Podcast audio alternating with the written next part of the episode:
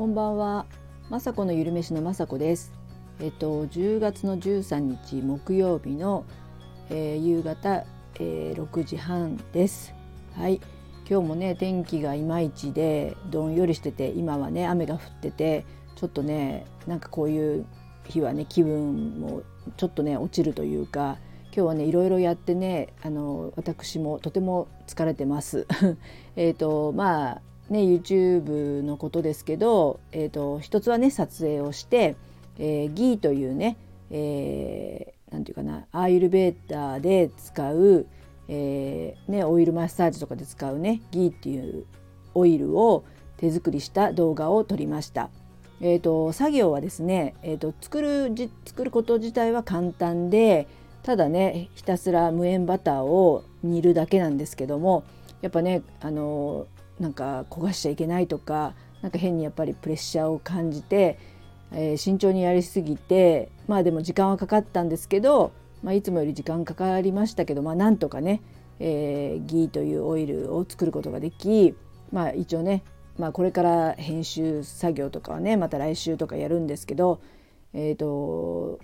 うん普段ね作る料理も毎回ね緊張はするんですけどちょっと今日はねギーっていうあのまあ、めったにあんまりめったに 作らない、えー、オイルを作ったのでね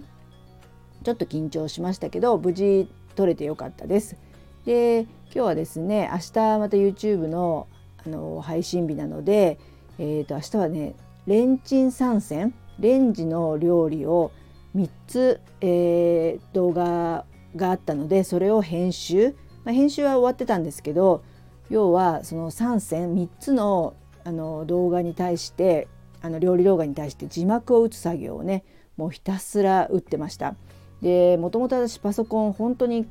全然できなくて今年生まれて初めてパソコンを買ったぐらいのおばさんが本当に大変なんですよ打つの。でもだいぶ、まあ、ちょっと変な指使いですけど打てるようになってまあちょっと今日はね、まあ、23時間3線なので多いんですよ。なので打っててでちょっとね違うところとかあのパソコン上で行ってたらでまた戻ったらねなんと消えてたんですよ字幕が。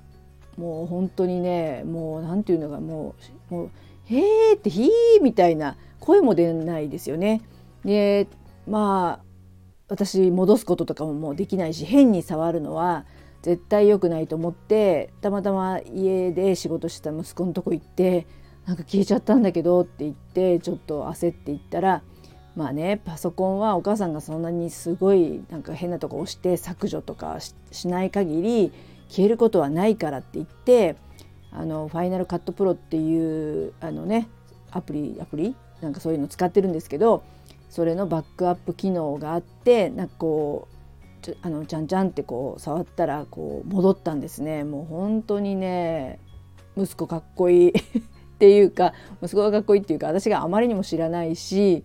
まあこれ焦りますよね。だから本当パソコンでお仕事される方ってこういう経験何回も何回も何回もやって勉強になってすごくね成長されて何でもできるようになってるんだなってつくづくね私なんか本当何も分かってないので何かトラブルがあると息子に聞いたりとかしてるので全然結局はねあの成長そんなにしてないんですよ。困ったら聞くっていうもう繰り返しなんで自分で本当に困ってこれをまたどうやってねバックアップ機能から戻すとかっていうのをちゃんと自分の力でやってはないので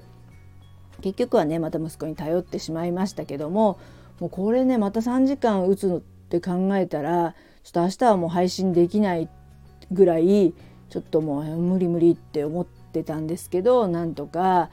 戻ってよかったです。であとはまたね、えーと、明日のアップロードっていうか YouTube に上げる作業とかをねこれからやるやっていきたいと思います。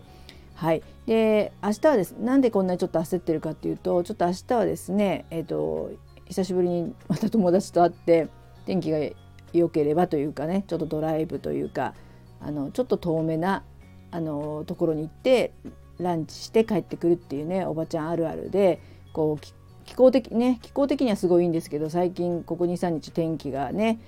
の変なので、まあ、仕事頑張ってましたけどちょっと明日は天気がいい予想なのであの